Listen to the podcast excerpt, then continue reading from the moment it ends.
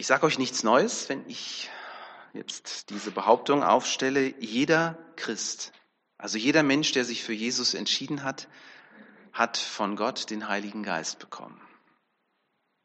Jeder. Und Gott schenkt uns seinen Geist, damit wir nicht allein sind in dieser Welt und damit wir, ja, damit wir, warum eigentlich? Wofür haben wir eigentlich den Heiligen Geist? Und wie, das fragte mich neulich jemand nach einem Glaubenskursabend, fragte jemand, wie, wie merke ich das eigentlich, dass ich den Heiligen Geist habe? Das sind spannende Fragen, weil man sieht ihn ja nicht. Wie spürt man ihn? Halten wir fest, und das ist ein der, der Glaube, der uns miteinander verbindet, was wir im Neuen Testament auch immer wieder hören dürfen. Gott schenkt jedem von uns den Heiligen Geist. Gleichzeitig lesen wir auch im Neuen Testament, dass es offensichtlich eine unterschiedliche Erfüllung mit diesem Heiligen Geist gibt. Ich würde euch das gerne mal so ein bisschen in einem kleinen Experiment darstellen und äh, Yoshi, das kommt jetzt spontan, aber ich glaube, du bist genau der richtige Mann für mich. Magst du gerade mal nach vorne kommen? Ich brauche deine Hilfe.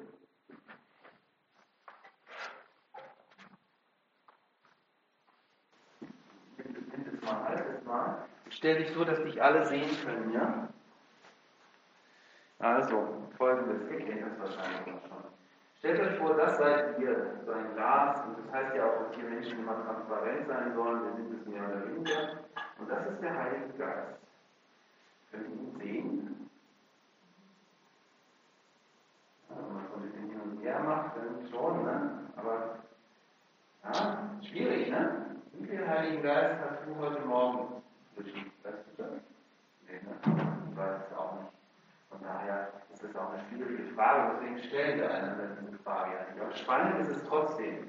Ich versuche mir so vorzustellen, manchmal äh, bin ich, also der Heilige Geist ist da, und manchmal sieht es bei mir so aus, das ist dann so, als ob der Heilige Geist so eine Art Bodensatz in mir ist.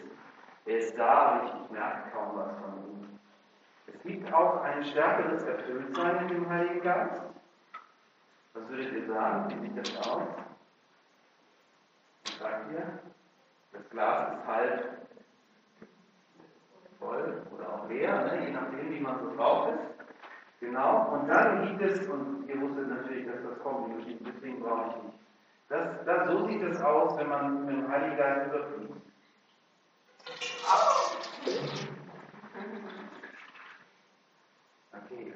Danke. Musst du das in die Küche? Schaffst du das? Gut, super. Ich danke dir.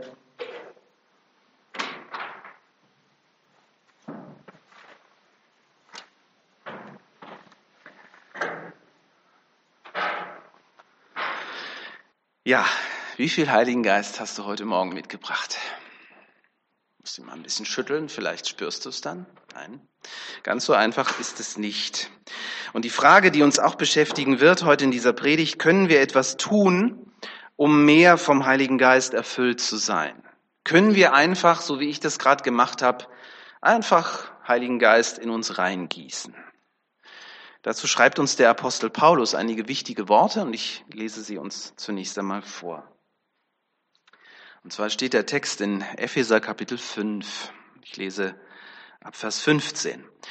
Das ist jetzt eine moderne Übersetzung. Wir werden uns einige dieser Verse auch gleich noch ähm, ein bisschen genauer anschauen. Es heißt hier, achtet sorgfältig darauf, wie ihr lebt. Handelt nicht unklug, sondern bemüht euch, weise zu sein. Nutzt jede Gelegenheit, in diesen üblen Zeiten Gutes zu tun. Handelt nicht gedankenlos, sondern versucht zu begreifen, was der Herr von euch will.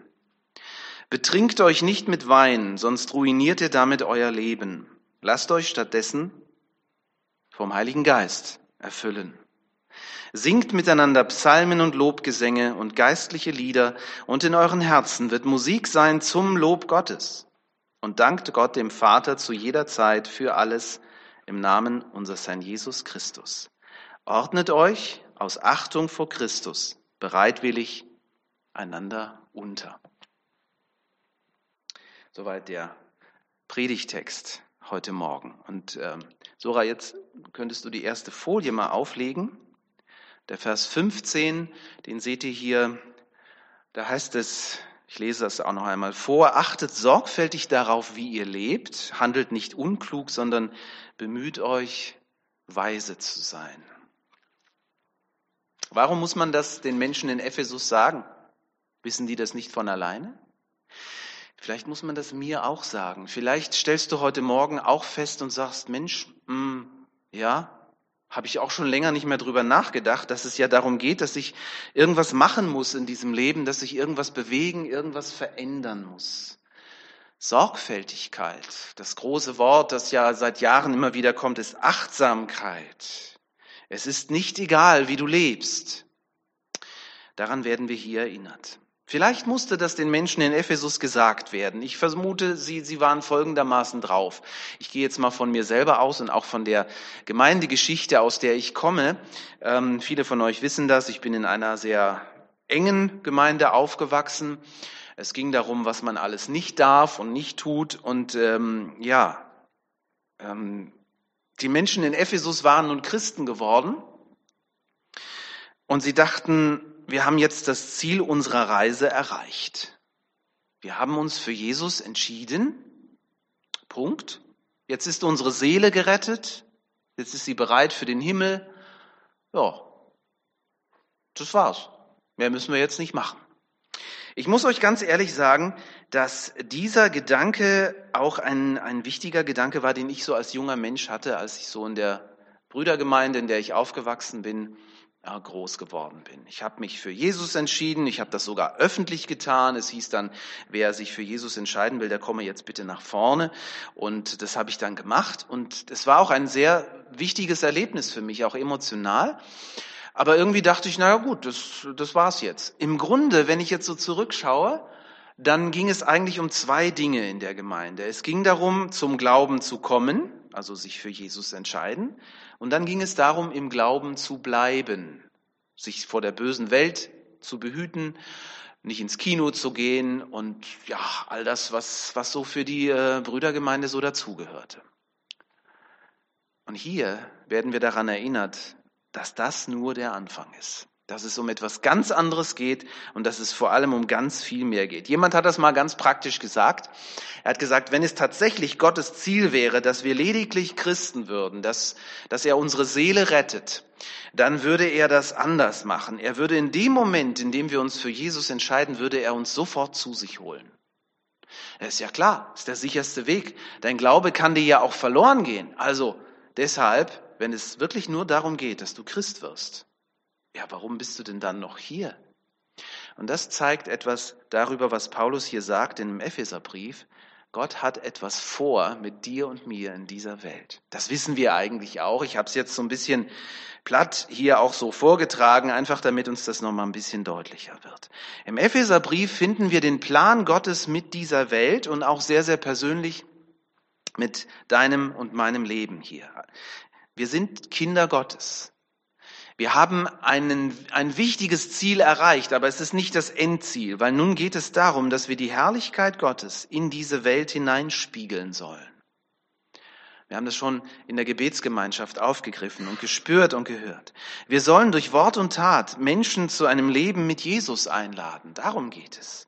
Und wir sollen Gutes tun und Positives für unsere Mitmenschen bewirken. Und deshalb dieser Vers. Deshalb ist es eben nicht egal, wie wir leben. Unsere Entscheidungen, das, was wir tun, das, was wir sagen, das ist relevant für diese Welt, relevant für uns selbst und nicht zuletzt für andere. Durch unser Tun stellen wir Weichen. Nicht nur für uns selbst, sondern auch für andere. Ich will das an so ein paar Bildern mal deutlich machen durch die innere Einstellung, mit der du morgen in die Schule gehst oder in die Arbeit, an, die, an, an, an deinen Arbeitsplatz, mit dieser inneren Einstellung, mit der du dort ankommst und dich bewegst, du musst noch nicht mal was sagen. Deine innere Einstellung führt dazu, dass du die Atmosphäre beeinflusst, deiner Firma, der Menschen um dich herum. Durch die Art und Weise, wie du mit deinen Mitmenschen umgehst, auch. Das geht schon los, bevor du die Firma erreichst. Das geht schon los, wenn du mit dem Auto fährst oder mit der Bahn. Wie begegnest du den Menschen? Wie guckst du sie an? Guckst du sie an? Denkst du äh, freundlich über sie? Sagst du ihnen etwas? Ja? Also wir, wir merken, wie wichtig wir sind in dieser Welt, wenn uns das mal so bewusst wird, weil wir die Atmosphäre, weil wir das, das gesamte Miteinander beeinflussen können, in dem wir uns befinden. Wir können durch die Art und Weise, wie wir unseren Mitmenschen begegnen, auch Böses verhindern. Ich glaube das. Ich glaube, dass manchmal Menschen in unserer Mitte sind, die einfach zornig sind, die Wut im Bauch haben und vielleicht kurz davor sind, diese Wut rauszulassen. Aber wenn wir ihnen begegnen, können wir etwas davon ähm, in, eine, in eine Richtung steuern, durch ein Gebet, einfach indem wir sorgfältig leben, in denen wir darauf achten, wie geht es unseren Mitmenschen. Beim Einkaufen, beim Friseur. Wir steigern das allgemeine Wohlbefinden unserer Gesellschaft einfach dadurch, dass wir da sind und dass wir mit dem Heiligen Geist versehen für Menschen da sind. Wir können einander ermutigen und trösten. Wir können so viel bewirken. Aber wie können wir das schaffen, wenn da nur so ein ganz kleiner Bodensatz Heiliger Geist in uns drin ist? Wir brauchen mehr. Wie kriegen wir das hin? Wie kommen wir mehr an den Heiligen Geist? Wir sind also seine Mitarbeiter, so viel ist sicher, in dieser Welt und deshalb gilt Vers 16.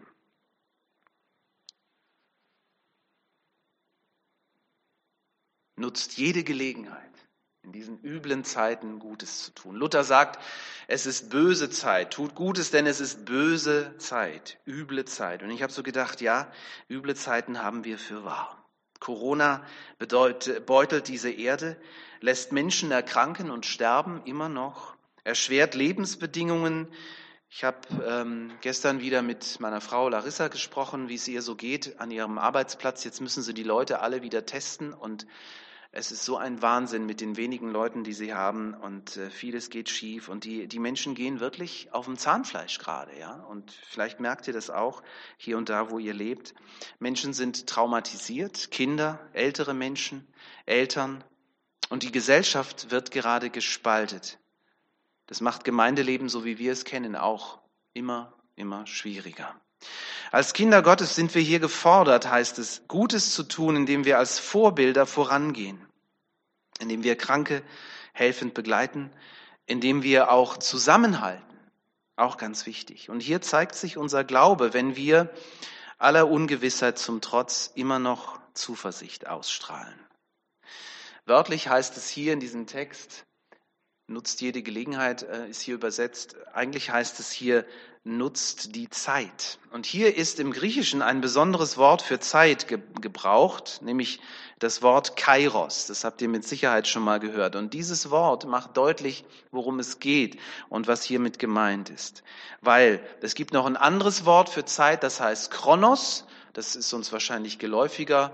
Chronometer ist davon abgeleitet, Chronologie, das trifft es übrigens ganz gut. Chronos heißt so dieser, dieser Ablauf der, der Zeit, den wir so kennen. Ne?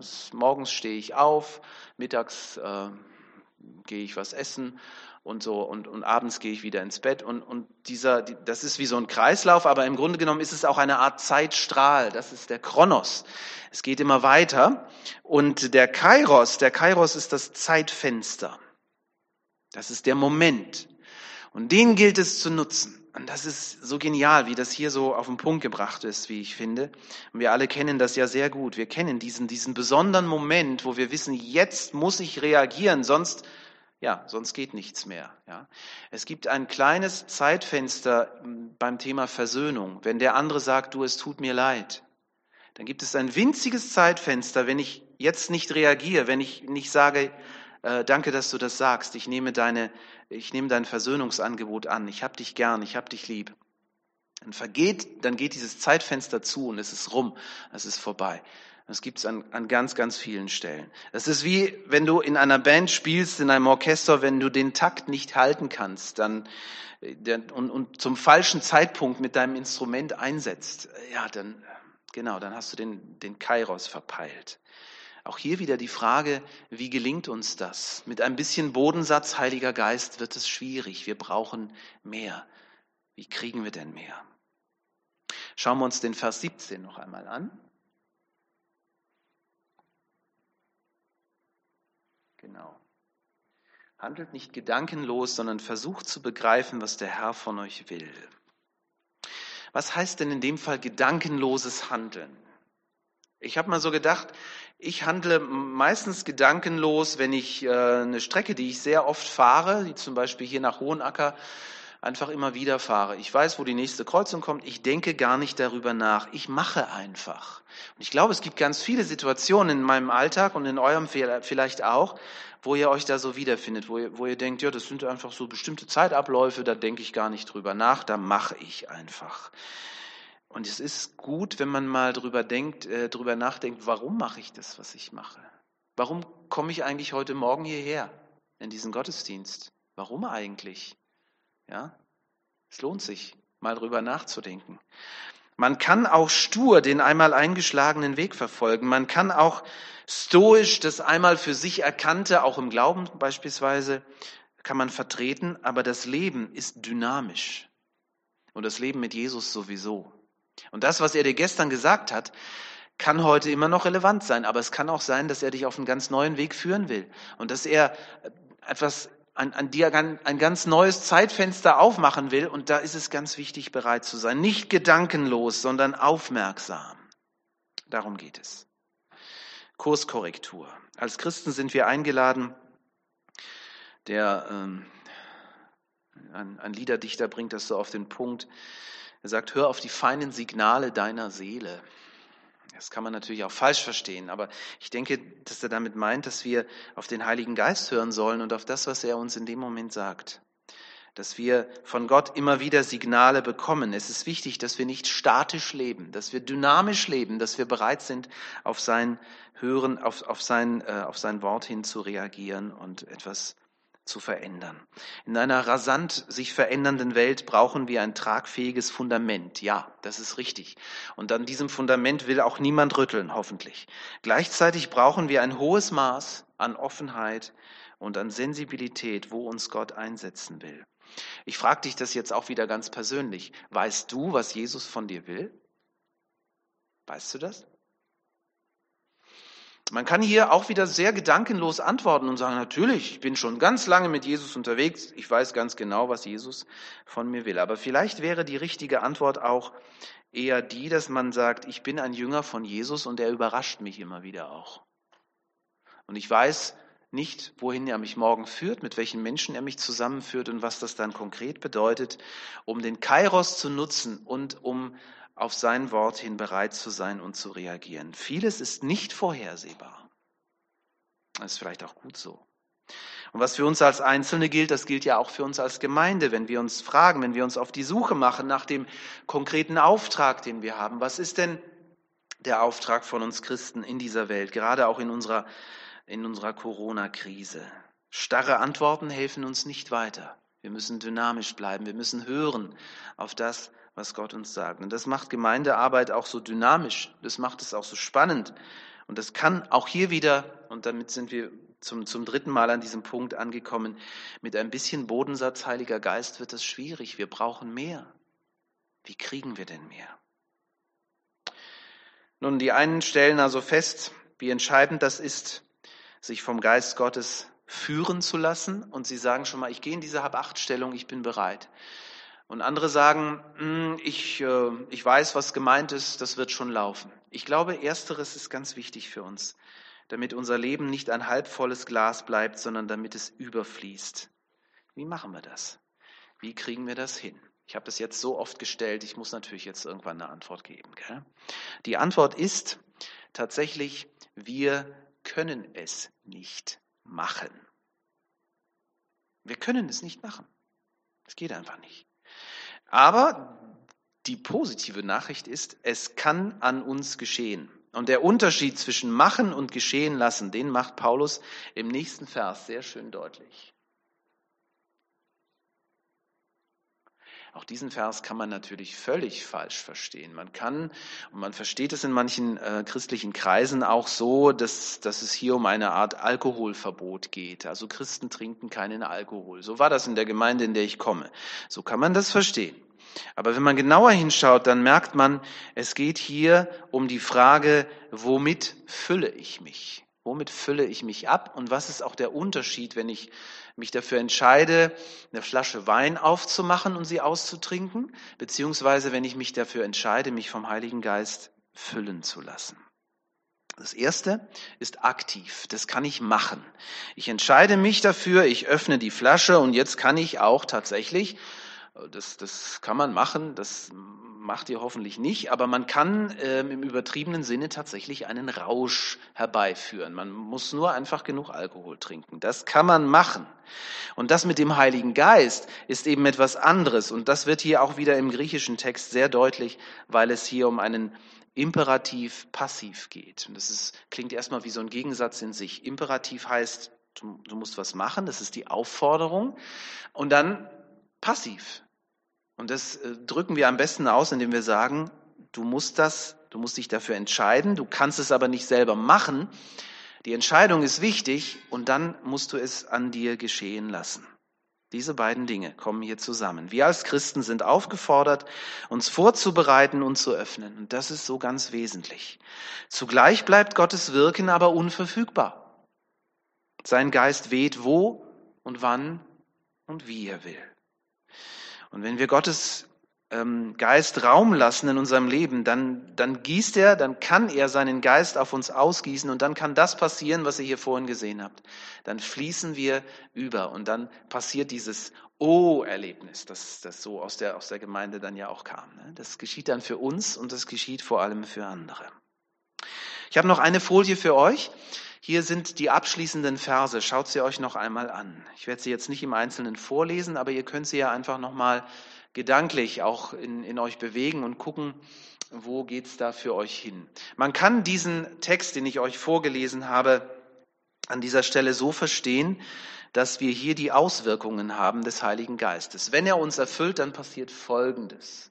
Drei Gedanken sind hier zum Ausdruck gebracht. Äh, dann fangen wir an zu singen, dann fangen wir an zu tanzen, dann spielt Musik für uns eine wichtige Rolle. Das ist das Thema Anbetung. Das zweite ist, es geht hier um Dankbarkeit, um die innere Einstellung unserer Herzen. Und das dritte ist gegenseitige Wertschätzung und Unterordnung. Man kann diesen Text aber auch so verstehen, dass sich hier der Kreis schließt. Und ich habe den Eindruck, dass diese Verse auch gleichzeitig eine Antwort sind auf die Frage, die wir die ganze Zeit oder die ich eigentlich die ganze Zeit gestellt habe, nämlich was wir tun müssen, um diese Offenheit zu bekommen, um vom Heiligen Geist gefüllt zu werden. Das hier können wir tun. Wir können uns dafür entscheiden, immer wieder. Geistliche Lieder, in denen wir Gott anbeten, bewegen uns emotional zu ihm hin. Und in der Zeit, in der wir leben, werden sie besonders wichtig. Es ist so schwierig, mit Maske zu singen. Gell? Man kriegt nicht so richtig Luft. Und ich verstehe auch jeden, der sagt, ich traue mich das auch gar nicht, weil die ganzen Aerosole, die kommen ja vielleicht dann doch auch durch die Maske durch. Und ja, auch hier wieder schwierig. Ne? Aber das Gute ist ja, ähm, wir, wir können auch in unseren Herzen singen. Und das Gute ist auch, wir, wir dürfen erwarten, dass es irgendwann auch wieder besser wird. Und dafür dürfen wir ja auch beten. Wir sollten unsere Emotionen nicht mit dem Heiligen Geist selbst verwechseln.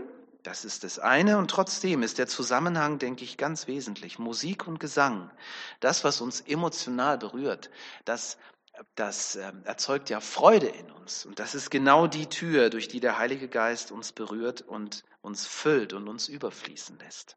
Das ist der erste Gedanke. Das zweite, wenn unser Herz gefüllt ist mit Sorgen und mit Bitterkeit, ja, dann wird es schwierig vom Heiligen Geist, dass er sich darin Platz schafft, weil da ist ja schon was drin in diesem Glas. Und hier gilt es wieder, eine Vorbereitung von unserer Seite her zu treffen. Der schönste Lobpreis, ich weiß, wovon ich rede, ne? Ich kenne das, wenn ich innerlich dicht mache, wenn, wenn Gott mir eigentlich was sagen will. Und da kann es noch so schön abgehen mit Lobpreis und Anbetung.